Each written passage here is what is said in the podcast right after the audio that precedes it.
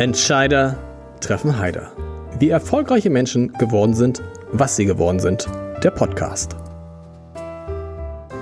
Herzlich willkommen zu einer weiteren Spezialausgabe von Entscheider treffen Heider. Mein Name ist Lars Heider und ich treffe mich ja vor der Bürgerschaftswahl in Hamburg am 23. Februar jeweils immer mit dem Bundesvorsitzenden oder der Bundesvorsitzenden einer Partei und den jeweiligen Spitzenkandidaten oder der Spitzenkandidatin. Und ich freue mich sehr, dass ich heute die CDU zu Gast habe und damit die Bundesvorsitzende und Verteidigungsministerin Annegret Kramp-Karrenbauer. Schön, dass Sie da sind. Und Markus Weinberg, Moin. den Spitzenkandidat. Frau Kramp-Karrenbauer, es ist ganz einfach. Die erste Frage geht immer sozusagen an den Berliner. an den, sozusagen an den Berliner. Der Blick von außen auf Hamburg, wenn Sie auf Hamburg gucken. Was sehen Sie da für eine Stadt und für ein Bundesland? In welchem Zustand? Also zuerst einmal eine sehr schöne Stadt mit sehr netten Menschen, an die ich äh, auch mit Blick auf den eigenen Parteitag nur gute Erinnerungen habe. das stimmt, und da war was. Äh, eine Stadt, äh, die aber noch besser regiert werden kann und dafür kämpfen wir im Wahlkampf. Was kann denn noch besser werden in Hamburg? Äh, Hamburg ist eine Stadt, die von Mobilität abhängt, wo zum Beispiel die Frage der Logistik äh, darüber entscheidet, wie erfolgreich der Hafen ist. Und äh, wenn da die Weichen falsch gestellt werden, dann ähm, macht man hier vieles falsch für die Zukunft. Und äh, deswegen ist es wichtig, dass äh, wirtschaftliche Vernunft da wirklich eine große Rolle spielt. Und da traue ich Markus Weinberg einiges zu. Hatten Sie den Eindruck, dass diese wirtschaftliche Vernunft in den Zeiten von Olaf Scholz insbesondere zu kurz gekommen ist? Weil der war ja bis vor anderthalb Jahren, Herr Weinberg, stimmt das? Stimmt. Noch Bürgermeister in dieser schönen Stadt. Ich kenne Olaf Scholz ja ganz gut, sowohl aus meiner Zeit als Ministerpräsidentin als auch jetzt als Kabinettskollegen. Aber Fakt ist, dass äh, in Hamburg zum Beispiel in der Vergangenheit, wenn es ähm, Aufschwung und äh, ähm, äh, Verbesserungen gab, oft das nicht strukturell in der Stadt nachhaltig gewirkt hat. Und gerade jetzt, wo es darum geht, wie wir Mobilität zum Beispiel klimafreundlich gestalten, kann man vor allen Dingen unendlich viel falsch machen. Mhm. Und äh, es ist ja nicht nur der äh, Bürgermeister sozusagen alleine, sondern es ist immer die Regierung, die er trägt. Und äh, da gibt es äh, einige, die dabei sind, die Vorstellungen haben, die vielleicht eher schwierig sind. Und deswegen glaube ich, ähm, wäre es ganz gut, wenn äh, hier eine neue Kombination da ist. Herr Weinbeck, die, die, da gibt es einige, die dabei sind, die schwierige Vorstellungen haben. Hm, wer könnte das sein? Wen meint denn Ihre Bundesvorsitzende da? Das äh, äh, wird sie gleich beantworten. Die Grünen. Die Grünen, ja, weil wir sprachen ja über das äh, Hamburg. Hamburg geht's gut, noch gut, aber tatsächlich ist es so, äh, wenn man morgens das Hamburger Abendblatt, selbstverständlich das Hamburger Abendblatt aufschlägt, äh, dann sieht man ja schon im Wirtschaftsteil, ähm, dass wir Eintrübungen haben, dass äh, gewisse Reedereien äh, Dienste aus Hamburg abziehen. Und dann muss man gewappnet sein. Und dann kann man sagen, oder man kann sich nicht zurück äh, in Ruhe äh, hinsetzen und kann sagen, naja, uns geht's ja Gold. Nee, uns geht's ja nicht mehr Gold, sondern wir müssen jetzt äh, was machen im Bereich Wirtschaft, Wachstum, Wertschöpfung, im Bereich Mobilität, Stadtentwicklung. Und da braucht es eine Kraft. Und das sozusagen ist der für uns als CDU natürlich der wichtige Werbeblock der Vernunft die sozusagen diese Themen wie Wirtschaft und Mobilität auch mit den Menschen gemeinsam weiterentwickelt, im Sinne auch, dass wir unseren Wohlstand halten können. Die Grünen sind unvernünftig. Auf Bundesebene hat man immer den Eindruck, dass, wenn man es sich aussuchen könnte, die CDU und die Grünen am liebsten morgen zusammengehen würden. Gibt es da einen Unterschied zwischen den Grünen auf Bundesebene und auf also ich kann konkret für Hamburg halt jetzt zumindest sagen, also äh, wenn, wenn, ich darf, wenn ich darf, wenn ich darf, aber es ist schon so, dass wir äh, natürlich auch in der Stadtgesellschaft verschiedene Koalitionen eingehen können. Und wir haben ganz klar gesagt, wir sind da auch offen. Wir haben jetzt eine Präferenz und diese Präferenz lautet vernünftig zu schauen in Zukunft, was ist für Hamburg wichtig. Und da ist eine sogenannte Deutschlandkoalition momentan sicherlich leicht vorne. Aber da können wir mal nach Berlin gucken. Ich meine, da ist ja so die Zeit, dass CDU und SPD zusammen regieren, seien wir alle ehrlich, glaube ich, die geht zu Ende, oder?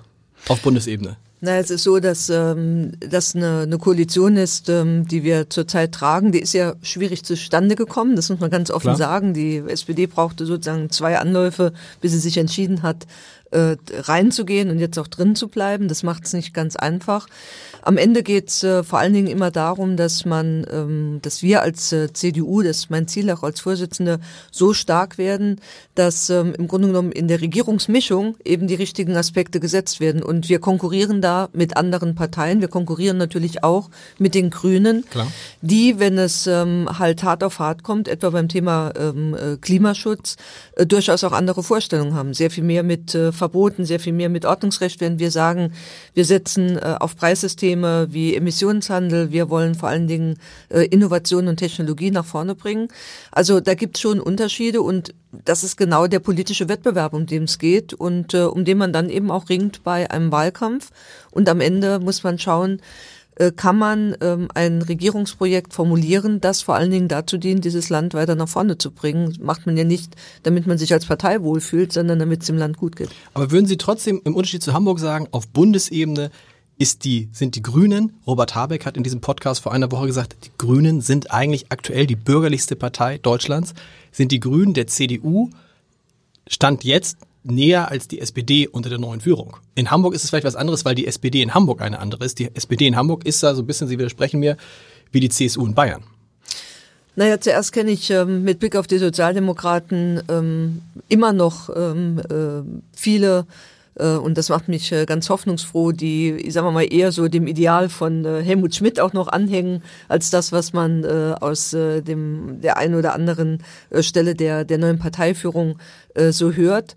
Ähm, und die Frage, ähm, was ähm, jetzt bürgerliche Partei ausmacht, darüber kann man lange streiten. Für mich ist der entscheidende Punkt, ähm, ist eine Partei ähm, eine, die die Grundachsen dieser Bundesregierung, dieser Bundesrepublik vor allen Dingen trägt, also das System der sozialen Marktwirtschaft, äh, das System des sozialen Ausgleichs, das System der Westbindung, das System auch der transatlantischen äh, Partnerschaft, das System, dass man Menschen zuerst einmal selbst etwas zutraut, bevor man sie zu irgendetwas zwingt. Und äh, das sind Grundwerte, von denen wir sagen, die gelten und die Parteien, die diese Grundwerte für sich vielleicht auch in einer anderen Variante äh, angenommen haben, mit denen muss man auch gesprächsbereit sein. Und das schließt aus meiner Sicht eben äh, Populisten von links und Populisten von rechts, also das heißt Linke und AfD klar aus. Komplett, klar. Wir haben in Hamburg eine interessante Situation, wenn in Hamburg Bundestagswahl wäre.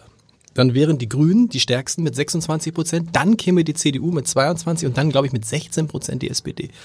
Nun ist Bürgerschaftswahl und da ist es umgekehrt. Da kommt die SPD auf 29 Prozent und die CDU kommt in den Umfragen, das sind schon gute Umfragen, auf 17 Prozent. Woran liegt das? Ja, das ist aber historisch immer so, war soziologisch, dass die Hamburger SPD in Hamburg besonders hohe Werte hat. Äh, das liegt auch natürlich an Personen, Forscherau von Donani. Ähm, das liegt aber auch daran, dass natürlich dann bei uns für die CDU gilt, dass wir rund 8, 9, 10 Prozent hinter dem Bundesdurchschnitt mhm. liegen. Das liegt äh, an den Milieus äh, soziologischer Art. Äh, Hamburg ist halt eine äh, von den Milieus her eher sozialdemokratisch orientierte Stadt. Und deswegen kämpfen wir sozusagen im, immer so ein bisschen antizyklisch äh, zum Bundestrend. Und die CDU hat irgendwie klassisch immer noch ein Problem in Großstädten. Oder täuscht das? Also ich glaube, so ganz allgemein kann man es nicht sagen, weil wir durchaus auch äh, den ein oder anderen Erfolg haben. Also in meiner eigenen Heimatstadt äh, haben wir die Landeshauptstadt erobert nach mhm. vielen, vielen Jahren äh, auch ähm, von äh, Sozialdemokratinnen und Sozialdemokraten, die dort den Oberbürgermeister gestellt haben. Aber ähm, wir haben hier die Situation, ich glaube, das ist wichtig in diesem Wahlkampf eben auch zu erklären, dass es nicht nur einfach äh, um eine Frage geht, äh, wer wird jetzt äh, sozusagen die Spitze dieser Regierung, sondern dass es vor allen Dingen darum geht, wird die richtige Politik für die Zukunft mhm. gemacht. Und äh, da finde ich eben insbesondere die Mischung, die wir hier in Hamburg haben zurzeit mit Rot-Grün, mit Blick auf die Zukunftsfragen, nicht äh, die, die beste aller möglichen Mischungen, die man haben kann. Und äh, da fehlt eindeutig äh, noch äh, ganz, ganz viel Schwarz drin und fehlt auch jemand drin wie Markus Weinberg. Und das, was Hamburg braucht, ist, weil wir am Anfang ja fragten, Hamburg ist ganz gut oder sagten, Hamburg ist mhm. ganz gut, ist natürlich die Geschichte der nächsten, der nächsten Jahre. Also äh, wir hatten in Hamburg ja schon mal 47 Prozent, wenn ich daran erinnern darf. Und das war. Unter Ole von Beuys. Unter Ole von Beuys. Genau. Und das war auch kombiniert mit dem Thema wachsende Stadt Metropolregion. Diese beiden Komponenten. Mhm. Und was mir fehlt, und das ist weder bei den Roten noch bei den Grünen erkennbar und bei den Grünen überhaupt dann sehr ideologisch und nicht pragmatisch für Hamburg gedacht, ist einfach die Geschichte der nächsten Jahre. Was zeichnet diese Stadt aus? Wachstum, ja, aber das Zusammenwachsen äh, unserer Hamburger mhm. Stadtgesellschaft. Und deswegen ist es so, dass ich merke tatsächlich bei den Grünen, und deswegen gibt es eine Umkehr zur Situation möglicherweise im Bund, wenn man sich über die Infrastruktur unterhält, da brauchen wir Verlässlichkeit. Unternehmen, die wir ansiedeln wollen, die brauchen Verlässlichkeit. Und wenn die Grünen sich dann bei gewissen Aussagen zum Thema Hafenpassage äh, von dem, was wir mal vereinbart haben, äh, lossagen, dann ist das keine Verlässlichkeit. Und wenn wir über Vermummung reden und die Lockerung des Vermummungsverbotes nach den Erfahrungen hier in Hamburg G20, dann ist das irgendwie sozusagen ein gewisser Antagonismus. Und deswegen äh, glaube ich schon, dass wir, und das ist unser erstes Ziel, dass wir überlegen, wo gibt es einen gemeinsamen Geist für diese Zeit. Und wir sehen es in, bei anderen Landesregierungen, Schleswig-Holstein zum Beispiel, da hat man diesen gemeinsamen da Geist. Funktioniert's. Da, funktioniert ja Maike hervorragend. Ja, aber man darf auch sozusagen die jeweiligen Parteien in Berlin, Hamburg und in Kiel äh, nicht unbedingt Das wundert mich, weil ich hätte immer gedacht, dass sie ein super Verhältnis zu Katharina Fegebank haben. Habe ich auch. Tatsächlich? Ja, klar. Okay. Gut, Trotzdem ist jetzt so irgendwie so. Aber ich, aber ich, ich kann ja das Politische davon trennen. Okay. Also, äh, ich bin ja selbst, das weiß man ja auch, äh, habe in Altona angefangen mit Schwarz-Grün und äh, auch in Hamburg Genau. Schwarz-Grün unterstützt. In der damaligen Zeit mit Blick auf die Fragestellung, was braucht Hamburg, was braucht die Stadtgesellschaft, sehr klug und ich glaube auch richtig. Aber ich muss immer sehen, wie sich auch mein Partner verändert. Und wenn wir, wenn wir keine gemeinsame Geschichte mehr haben, und das merkt man dann schon auch bei den Grünen, diese Mhm. Omnipotenz der Umfragen, die sich widerspiegeln in, einer, in einem gewissen Anspruch, den man hat, und dann äh, grundsätzliche Dinge der Stadtentwicklung in Frage gestellt werden, Stichwort Sicherheit, Rechtsstaatlichkeit und auch Stichwort wirtschaftliche Entwicklung, ähm, dann ist auch das beste Verhältnis, was man persönlich zueinander hat, Okay. ist dann auch sozusagen nicht mehr das Entscheidende. Weil ich muss ja nicht das für mich äh, Beste wählen, sondern das, was Hamburg braucht. Und da gibt es momentan relativ äh, überschaubare Schnittste Schnittstellen mit den Grünen. Aber so eine Deutschland-Koalition, das klingt so, Entschuldigung, das klingt so nach 80er, oder nicht? Ich weiß gar nicht, ob, die, ob es die überhaupt in den 80ern gab. Aber Ja, aber Kevin Keegan war doch damals in den 80ern auch Ja. gut. Okay. Der, der Bürgermeister sagt, und da wollte ich ihr, ihr, Ihre Einschätzung haben, der Bürgermeister sagt, das Hauptproblem in diesem Wahlkampf ist, dass es das große Problem in Hamburg gar nicht gibt. Hat er recht? Dass diese Stadt, Sie sagen es eigentlich, wenn man muss lange suchen, um was zu finden, was man in Hamburg Ja, richtig hart kritisieren kann, oder? Aber Schein und Sein muss man dann schon ein bisschen unterscheiden. Also da muss man sich nur die Studien durchlesen, die OECD, äh, OSZE-Studie, die aktuelle, die ähm, hervorgebracht hat, dass Hamburg sagen, in weiten Feldern, Kompetenzfeldern für Zukunftsfragen hinter anderen Metropolen hinterherhechelt. Hinter Berlin-Brandenburg, hinter Stuttgart, ähm, hinter Kopenhagen, äh, Malmö sowieso. Und die OECD-Studie hat auch deutlich gemacht, dass wir unsere Potenziale nicht nutzen. Und das ist das, was das Entscheidende ist. In den nächsten, in den letzten Jahren war es so, uns ging es wirtschaftlich gut in ganz Deutschland, dank einer erfolgreichen Bundesregierung, auch einer erfolgreichen Bundesregierung.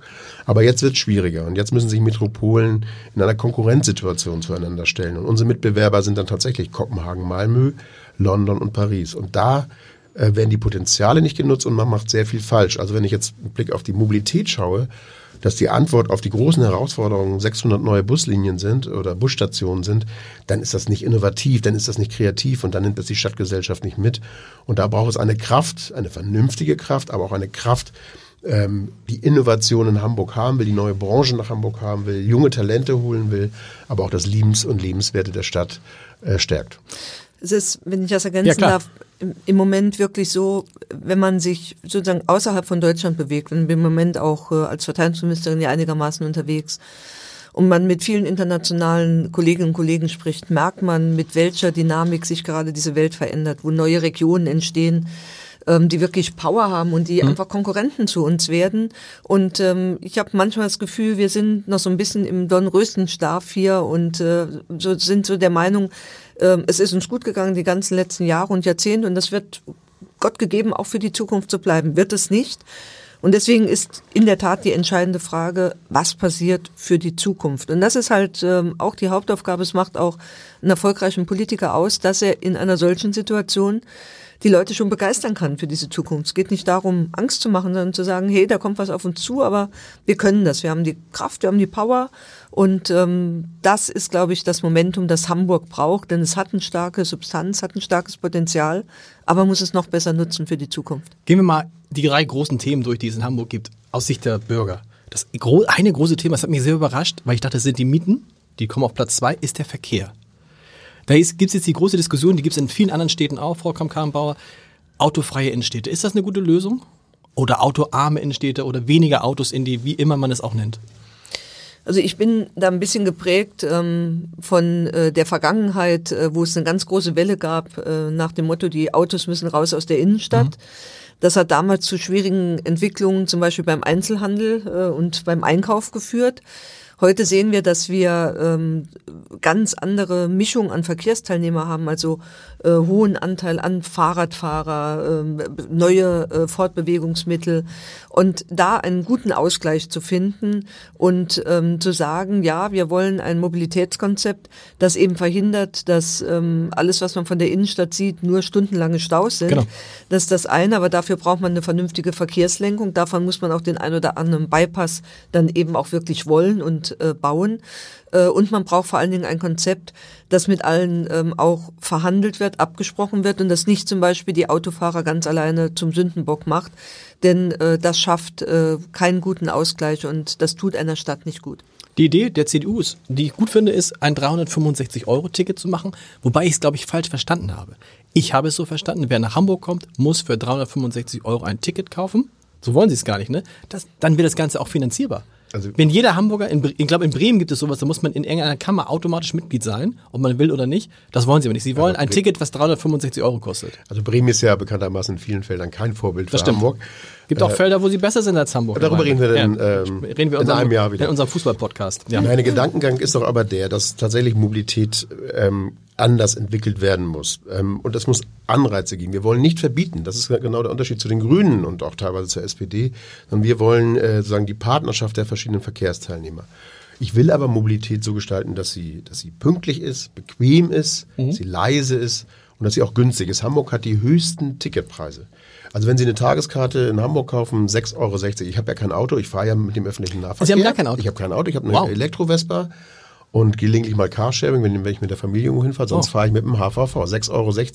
Das kann ich mir als Bundestagsabgeordneter leisten. Aber es gibt viele Menschen, die da auch sozusagen von Teilhabe ausgeschlossen werden. Deswegen ist doch die Überlegung, wir machen das in zwei Stufen und sagen, wir müssen nämlich den Ausbau auch garantieren. Das mhm. heißt, wir brauchen nochmal eine Metro-Tram Altona und wir brauchen nochmal ähm, ähm, einen Ausbau insgesamt im Bereich der Mobilität, dass wir dann sagen, zunächst einmal Schüler, Studierende und Senioren können dieses 365-Euro-Ticket äh, in Anspruch nehmen. Senioren deshalb, weil gerade Senioren finanziell eine andere Situation haben ähm, als äh, Arbeitnehmerinnen und Arbeitnehmer. Und im zweiten Schritt, nach einer gewissen Zeit der Ausbauphase, dann auch äh, für ganz Hamburg das 365-Euro-Ticket einführen. Und das macht momentan Hannover, es machen andere Städte. Äh, es gibt ja 300 Millionen des Bundes. Mit Blick auf das Klimaschutzpaket hat der Bund 300 Millionen Euro bereitgestellt für Modellprojekte 365-Euro-Ticket. Hamburg hat sich nicht mehr beworben. Das heißt also, dieser Senat lehnt das ab. Und das ist eigentlich über 170 äh, Städte in, in Europa zum Beispiel haben eine neue Innovation, Stichwort Metrotram. Und das in der Kombination Ausbau, innovativ sein auf der einen Seite und kostengünstig auf der anderen Seite. Das wird die Leute, die, die werden eine innere Motivation haben, umzusteigen. Und das muss das Ziel sein und nicht verbieten, sondern Anreize setzen. Ich könnte so viel jetzt erzählen, was Robert Habeck über Verbote gesagt hat. Die anderen, die anderen nennen die Verbote nur Gebote. Aber das kann man sich im Podcast mit Robert Habeck an. Der ist auch ganz interessant. Also, Verkehr ist das eine Thema. Das andere große Thema, und da suchen wir alle verzweifelt nach einer Lösung, ist Wohnen. In Hamburg, ähm, kann man mal sagen, ist, äh, ist äh, wenn man sich in Hamburg vor vor zehn Jahren ein Haus gekauft hat, kostet es heute etwa 120 Prozent mehr. Die Nachbarn haben es gerade erzählt. Die Nachbarn haben gerade äh, ihre, die, die, die, die Nachbarn, die hatten früher eine Wohnung in Eppendorf. Die haben sie im Jahr 2010 für 460.000 Euro verkauft. Die ist im vergangenen Jahr für 1,5 Millionen Euro verkauft worden. Will sagen, es gibt einfach viele Menschen, und zwar nicht nur normale Menschen, sondern auch gut verdienende Menschen, die sich das Leben in Großstädten, das wird in Berlin nicht anders sein, das wird in, in Saarbrücken wahrscheinlich auch nicht anders sein, nicht leisten können. Was machen wir dagegen? Wir müssen vor allen Dingen in den Großstädten das, ähm, das Angebot äh, erweitern, denn äh, die Preise sind äh, ja deshalb so hoch, weil es äh, eine gestiegene Nachfrage gibt, äh, weil zum Beispiel auch viele äh, in eine Stadt hineinziehen, äh, weil sie hier Infrastruktur finden, die sie zum Klar. Beispiel im ländlichen Bereich so nicht mehr haben. Das ist etwas, was, äh, was wir auch an anderer Stelle erleben. Und weil das sozusagen das Angebot an Wohnungen zu knapp ist. Auch deshalb, weil zum Beispiel Wohnungen ähm, gar nicht mehr dem eigentlichen Wohnungsmarkt zur Verfügung stehen, sondern es mittlerweile eben auch andere Möglichkeiten gibt, mhm. mit seiner Wohnung Geld zu verdienen, also als Ferienwohnung, als anderes, sind vielfältige Probleme.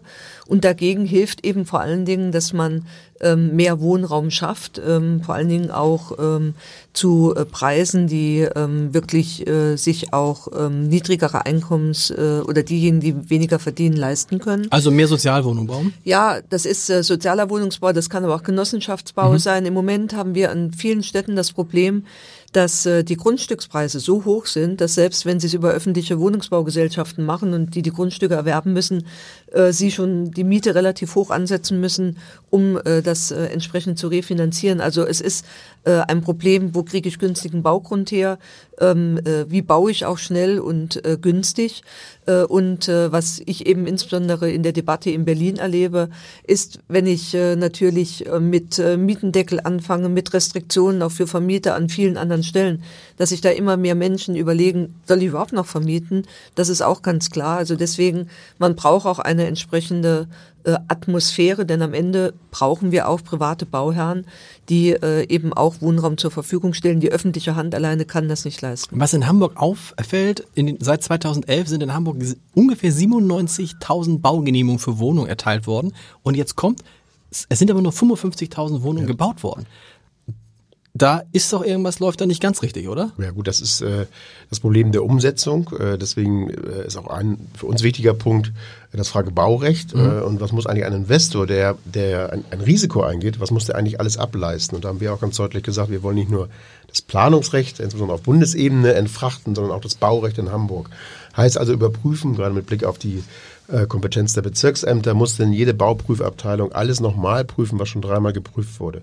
Also den Investoren, weil wir haben einen Wohnungsmarkt und Markt ist Angebot und Nachfrage. Äh, und wie gesagt wurde, ich muss also das, das Angebot verändern, aber dann brauche ich auch Investoren, die mehr Freiheiten haben, schneller zu bauen auf der einen Seite. Und das zweite ist natürlich für ganz spezielle Gruppen, das ist der soziale Wohnungsbau, Drittelmix äh, muss bleiben, aber auch übrigens. Reicht der Drittelmix oder muss muss man auf 40 oder 50 Prozent Nein, das, würde ich, das wäre wieder die Schieflage, die wir schon mal hatten vor ungefähr 50, 60 Jahren, dass man dann wieder sozusagen ähm, eine zu starke Ausprägung in einen Bereich hat, nämlich in dem sozialen Wohnungsbau. Und wir haben in Hamburg Milieus, gewisse Milieus, wo wir deutlich erkannt haben, da gab es auch mal die falschen Wege. Deswegen mhm. muss es eine gute Mischung geben. Was wichtig ist, und das muss die Ergänzung sein, es geht darum, ja auch junge Leute nach Hamburg zu holen. Aber wenn sie eine Ausbildung in Hamburg machen oder im Polizeidienst arbeiten, dann haben sie nicht die Möglichkeit, hohe Mieten zu zahlen. Wir brauchen also mehr Werkswohnungen, wir brauchen mehr Wohnungen für zum Beispiel äh, junge Beschäftigte im öffentlichen Dienst. Und wenn ich einen letzten Punkt mit ergänzend anbringen darf, wir müssen auch das Thema Stadtentwicklung und Wohnen nicht mehr nur als Hamburger Thema sehen, sondern als Nordthema. Das heißt also, die Frage ist sozusagen. Also Elmshorn, Pinneberg, Tornisch begreifen als Art Vorstädte von Hamburg? Ja, bitte keine Trabantenstädte. Nein, Trabantenstädte ist ganz anderes. Das sind übrigens sehr schöne Städte. Meine, meine, meine Frau kommt aus Elmshorn, also ich würde nie was gegen Elmshorn also sagen. Also meine Schwester wohnt, wohnt in Bad Segeberg, so, äh, in Kleinrönnau. Ja. Sehen Sie, sehen Sie, schön, schön. Aber wie können wir Kaihude und Lezen und all das auch sozusagen in einer Win-Win-Situation in der Nordregion sehen? Äh, wie gesagt, keine Trabantenstädte, aber dort auch Möglichkeiten nutzen. Das betrifft ja nicht nur die Frage Stadtentwicklung und Wohnen, sondern natürlich auch Wissenschaft, Wirtschaft und ähnliches. Und ein letzter Satz noch, der mir immer wichtig ist in dieser Frage. Wir müssen jetzt viel bauen, es wird auch viel gebaut. Mhm. Ja, Kompliment, es wird viel gebaut, also zumindest viel genehmigt. Ähm, und auch im Nachtzug dann viel gebaut werden. Aber bitte immer dran denken, wohnen und leben mit Seele.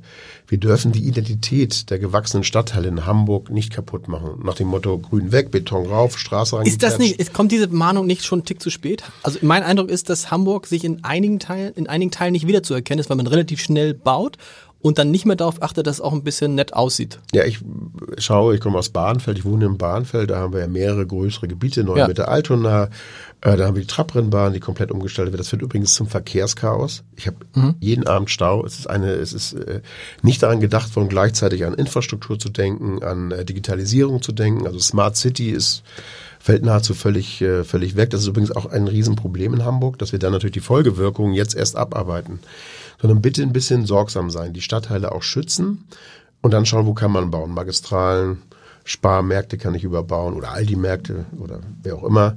Also sagen, hier habe ich noch Möglichkeiten, auch ähm, äh, neues Bauland zu finden, aber bitte auch wirklich, äh, es muss in die jeweilige Idee der, der Stadt und der, des Stadtteils passen. Okay. Und wir haben ja das Konzept der zusammenwachsenden Stadt. Das heißt ja übrigens auch stadtentwicklungspolitisch.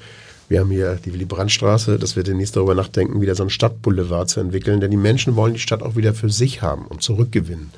Ähm, und da glaube ich, äh, ist in der, in der, im Überbau der Stadtentwicklung noch einiges zu tun, nicht nur zu bauen, sondern auch so zu bauen, dass es liebenswert und lebenswert bleibt, unser Hamburg. Drittes großes Thema, kommt allerdings bei den Bürgern, wenn man sie fragt, gar nicht so vor, aber ansonsten haben wir das Gefühl, das ist alles beherrschende Thema, der Klimaschutz, die Klimakrise, wie immer man es auch nennen will. Kann man Wahlen noch gewinnen, ohne eine klare, gute Klimaschutzpolitik zu haben? Also zuerst einmal geht es gar nicht darum, äh, äh, wie erfolgreich man bei Wahlen ist oder nicht ist. Äh, Klimaschutz ist ähm, etwas, was ähm, einfach auf der Tagesordnung. Es muss getan werden, denn wenn wir nichts machen, äh, dann äh, haben wir auch bald nichts mehr, um was man mhm. sich im Wahlkampf streiten kann. Ist im Übrigen ein, ein Gedanken, der sehr tief in der CDU eben verwurzelt ist, dieses Nachhaltige. Und äh, deswegen ähm, haben wir im letzten Sommer ähm, richtig Gas gegeben, haben auch, ähm, sage ich ganz offen, ein bisschen nachgesessen, weil wir unsere Hausaufgaben da nicht gemacht hatten, kamen so ein bisschen in Vergessenheit haben ein tolles Klimaschutzprogramm entwickelt, von dem sich vieles jetzt auch nochmal findet im, äh, in, der, in den Regierungsbeschlüssen. Und eines, das eben ordnungspolitisch auch ähm, die richtigen Akzente setzt. Und äh, insofern äh, wollen wir das Thema auch vorantreiben. Es ist nicht äh, die Frage, ist, ist Hamburg in, in, in ein paar Jahren oder Jahrzehnten eine wirtschaftlich starke Stadt oder eine klimafreundliche Stadt, es ist die Frage, schafft Hamburg es in ein paar Jahrzehnten klimafreundlich und wirtschaftsstark zu sein? Das ist die Kombination der Zukunft und das ist äh, die Kombination, die wir als CDU auch vertreten wollen. Luisa Neuber von Fridays for Future sagt, Hamburg hat die Chance, die Klimaschutzhauptstadt Europas zu werden, mit Kopenhagen zusammen. Hat sie recht? Also Hamburg hat auf jeden Fall die Chance, ähm, eine attraktive Stadt äh, äh, noch attraktiver zu werden und gleichzeitig eben auch das Notwendige zu tun, um das Klima zu schützen. Das geht aus meiner Sicht äh, am besten äh, mit äh, den Bürgerinnen und Bürgern äh, und äh, nicht äh, gegen sie. Und äh, deswegen bleibe ich dabei, äh, auch nicht äh, vor allen Dingen durch äh, Verbote. Natürlich, das eine oder andere muss ordnungsrechtlich geregelt werden, aber es geht vor allen Dingen um Anreiz. Und vor allen Dingen, wenn ich zum Beispiel sagen will, Leute, wir müssen beim Heizen umdenken, also mhm. weg mit Ölheizung. Dann muss ich eben an die denken, die möglicherweise in einem Gebiet leben, wo das im Moment noch gar nicht möglich ist oder diejenigen, denen zurzeit auch das Geld fehlt, um einfach mal so sich neue Heizungen anzuschaffen. Und deswegen brauchen wir da vorgelagert eben auch die entsprechenden Förderprogramme, die wir jetzt gerade als Bundesregierung verabredet haben. Ähm, denn ansonsten macht man Menschen und Klimaschutz zu Feinden, zu Gegnern. Und äh, was dann passiert, das kann man in Frankreich oder konnte man sich in Frankreich anschauen mit der großen Protestbewegung der Gelbwesten. Vor allem haben wir in Hamburg, wenn ich das sagen darf, wir haben ja auch die Riesenchance, dass wir im Bereich Klimaschutz ähm, Treiber werden. Also, Absolut. Äh, die OECD-Studie, genau. die ich immer gerne, gerne erwähne, die OECD-Studie, die sagt ja im Bereich der erneuerbaren Energien könnten wir hier sogar global also weltweit eine Führerschaft Klar. übernehmen. Wir haben Flächen, Steinwälder Süd, kleiner Grasbruch. Siedeln wir doch solche Branchen an, die sich mit Umweltschutz beschäftigen. Äh, 3D-Druck, Robotik, nicht nur sagen die neuen digitalen Branchen, also die äh, digitale Reindustrialisierung, sondern auch mit Blick auf das Thema Umwelt- und Klimaschutz. Und das ist dann nicht nur die CO2-Bepreisung. Ich war schon relativ früh Befürworter dieser CO2-Bepreisung, wo man marktwirtschaftlich auch sehen kann, wie kann man Angebot und Nachfrage zusammenbringen. Was Hamburg braucht, ist tatsächlich auch Klimaschutz im Kleinen. Wenn wir also Wohnungen bauen und viele Wohnungen bauen, dann denken wir doch mal an die Fassadengestaltung. Nutzen wir Erdwärme? Ist es so, dass wir möglicherweise auch mit Blick auf die Stadtentwicklung dieses, dieses grüne Hamburg auch äh, stärker wieder einfordern. Denn Hamburg muss äh, gesünder, leiser und grüner werden. Und ich glaube, da sind jetzt riesige Chancen. Das ist ein schönes Zitat. Hamburg muss grüner werden, sagt Markus Meinberg. Außenzusammenhang gerissen. Böse Außenzusammenhang. Aber das würde ich im Armblatt ja nie nee, Nein, das, das, machen, das machen wir ganz nicht. seriöse Zeitung. Das machen wir nicht. Äh, Frau Kamm-Karrenbauer, ähm, wir Hamburger denken ja immer, Sie merken das schon, dass wir der Nabel der Welt sind, dass sich alles um uns dreht. Jetzt mal ganz ehrlich, äh, als Landtagswahl, das kleine Hamburg, welche Rolle spielt das für Berlin? Oder spielt es überhaupt eine Rolle? Na, zuerst einmal spielt es die Rolle in Hamburg selbst, damit äh, hier die äh, Zukunftsweichen äh, äh richtig gestellt werden. Und damit spielt es natürlich dann doch auch eine Rolle für die Bundespolitik. Denn Hamburg ist äh, das Tor zur Welt. Äh, wir haben hier einen, äh, einen wirklich erfolgreichen Hafen, aber Markus Weinberg hat zu Recht darauf äh hingewiesen, dieser Hafen steht in einem ganz harten Konkurrenzkampf. Und ähm, damit äh, geht es natürlich auch um ähm, wirtschaftliche, äh, um äh, infrastrukturelle Fähigkeiten. Mhm. Äh, denn Deutschland als Exportnation ist darauf angewiesen, dass bei uns die Logistik funktioniert, dass man von überall aus der Welt sozusagen die Waren hierher bringen kann und wir eben auch Waren von hier aus äh, in die Welt äh, äh, vertreiben können. Und äh, deswegen ist die Frage, geht es Hamburg gut? Ist Hamburg äh, wirtschaftlich stark und gut dabei? Auch eine Frage, die für die bundesdeutsche Wirtschaft eine große Rolle spielt. Aber für die CDU, das wollte ich wissen, spielt diese Wahl wahrscheinlich keine große Rolle. Wobei Olaf Scholz hat neulich gesagt, er rechnet damit, das war böse fand ich, dass die CDU in Hamburg erstmals nur einstellig wird. Ja, Olaf Scholz hat ja auch ähm, mit anderen Dingen gerechnet, was zum Beispiel den SPD-Vorsitz anbelangt, dass man nur, Mist, das war jetzt ein Elfmeter, ja. ja, dass man nur zur Seite äh, so gesagt, wir wollen hier so stark werden, wie es irgendwie geht, weil wir in der Politik was verändern wollen, weil es diese Stadt auch braucht, dass äh, mit Blick auf die Zukunft das anders wird und besser wird. Und wir haben ein gutes äh, Angebot, sowohl im Programm als auch mit Markus Weinberg und den Kolleginnen und Kollegen. Und wo wir als Bundes-CDU helfen können, zum Beispiel, indem wir auch hier ähm, mit vor Ort sind, mit dem Wahlkampf sind, werden wir das tun. Wird die Bundeskanzlerin eigentlich auch Wahlkampf machen? Macht die überhaupt noch Wahlkampf? Also die Bundeskanzlerin hatte die Idee, nach Hamburg zu kommen. Ah, cool. Ja, äh, hat sie ausdrücklich auch gesagt. Äh, und wir hatten schon zwei ähm, sehr gute Termine. Äh, auch ähm, insoweit einmal im Bereich Bildung hätten wir was gemacht und einmal im Bereich soziales Engagement, Ehrenamt. Äh, aber leider sind die beiden Termine äh, mussten abgesagt werden, weil die Bundeskanzlerin ja auch noch aber sie kommt noch im, Beschäftigung äh, hat. sie kommt noch im Wahlkampf? Nein, jetzt haben wir momentan äh, kein, keine Planung. Äh, kein Termin, aber es gab damals die Zusage und da hatten wir uns auch gefreut drüber. Okay äh, dass sie als Bundeskanzlerin äh, dann nach Hamburg kommt. Äh, äh, aber jetzt momentan nicht äh, keine Termine. Ja, also kann im Moment sagen, es ist international so Was viel los, los und es kommt wirklich auch auf uns in Deutschland an, zum Beispiel jetzt mit Blick auf das Thema Libyen. Und ähm, da haben wir alle auch Verständnis dafür, ja. äh, dass sie ähm, ihre Autoritäten, ihre Kraft einsetzt, um da wirklich irgendwas zu bewegen. Und, und, und, Sie sind, und, Sie, und Sie, sind, Sie sind ja hier. Was mich, was mich interessiert, wussten Sie eigentlich, dass es in Hamburg, in der langen Geschichte Hamburgs, noch nie eine Frau gegeben hat, die sich um das Amt des ersten Bürgermeisters beworben hat? Noch nie. Es sind 199 Männer in Folge Bürgermeister. Und es hat nicht mal, Katharina Fegebank ist tatsächlich im Jahr 2020, das verblüfft mich immer auch, die erste Frau, die, das kann ja nicht sein, oder? Es muss doch, es hätte auch in den 80er Jahren sicherlich Frauen gegeben, die das mindestens so gut gemacht hätten wie, oh Gott, Klaus von Donanie. Das darf ich wahrscheinlich gar nicht sagen in dieser Stadt, aber ist doch verrückt ein bisschen, oder nicht? Ja, also eigentlich sind wir heute in Zeiten, in denen es keine Rolle spielt, ob es ein Mann oder äh, eine Frau ist. Ähm, allerdings, wenn man weiß, dass man mit so einer Wahl eben entscheidende Weichen für morgen und übermorgen stellt, dann ist äh, die Schlagzeile, dass man äh, möglicherweise endlich eine Frau an der Spitze dieser Stadt hat, eine Schlagzeile, die genau einen Tag hält. Aber wenn es eine ist, die nicht die richtige Politik macht, dann lebt man mit den Folgen sehr, sehr viel länger. Und das muss man bei der Wahl eben auch gut überlegen. Trotzdem ist es verblüffend, dass es zum ersten Mal jetzt eine Frau ist, oder? Dass es überhaupt eine Kandidatin gibt. Völlig egal, von welcher Partei sie ist. Aber wir sind da eh progressiv als, äh, als CDU. Genau. Die CDU-CSU-Fraktion hat jetzt einen männlichen frauenpolitischen, Spre frauenpolitischen Sprecher und das noch sehr erfolgreich. Ja. Also Sie sehen, bei uns äh, spielt das Geschlecht keine Rolle, sondern jeweils die Kompetenz und die Leistungsfähigkeit. Wissen Sie, ist es nicht ein bisschen, haben Sie nicht, ist nicht eine Sache, die Sie falsch gemacht haben, aber Sie haben Peter Schenscher, der Bürgermeister, muss sich ja gar keine Sorgen mehr machen. Er weiß, er bleibt im Amt. Entweder mit den Grünen als Juniorpartner oder mit der CDU-FDP. Macht das den Wahlkampf nicht unnötig langweiliger? Äh, nein, das glaube ich nicht, äh, weil der erste Bürgermeister sich auch mal erklären muss, was denn eigentlich seine Zukunftsgeschichte ist. Und jetzt streiten sich gerade Grüne und äh, SPD-Kollegen massiv beim Klimaschutz, ist, das ist gescheitert. Und dann frage ich mich mal, das muss der Tschentscher beantworten, mhm. äh, wenn es denn zu einer Koalition mit den Grünen kommt, dann werden die Grünen etwas stärker werden als vor fünf Jahren. Ja. Dann werden auch sozusagen die Ansprüche andere sein. Dann wird Herr Kerster nicht nur vier Punkte einfordern, sondern sieben Punkte im Koalitionsvertrag. Und der Tschentscher muss die Frage stellen, was er denn bereit ist zu geben.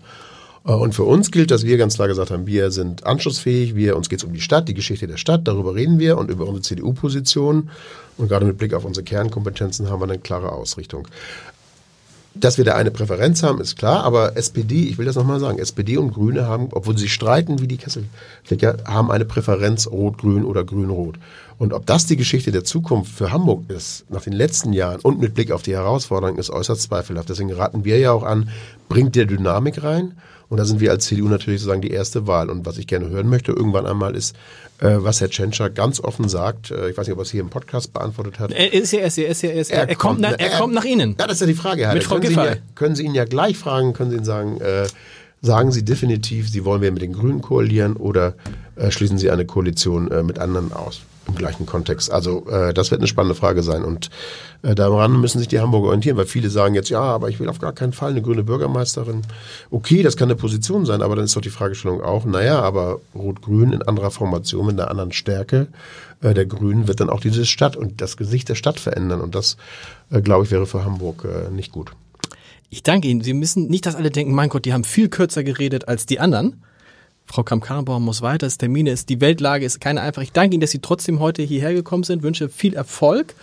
Äh, ja, vielen Dank. Bitteschön.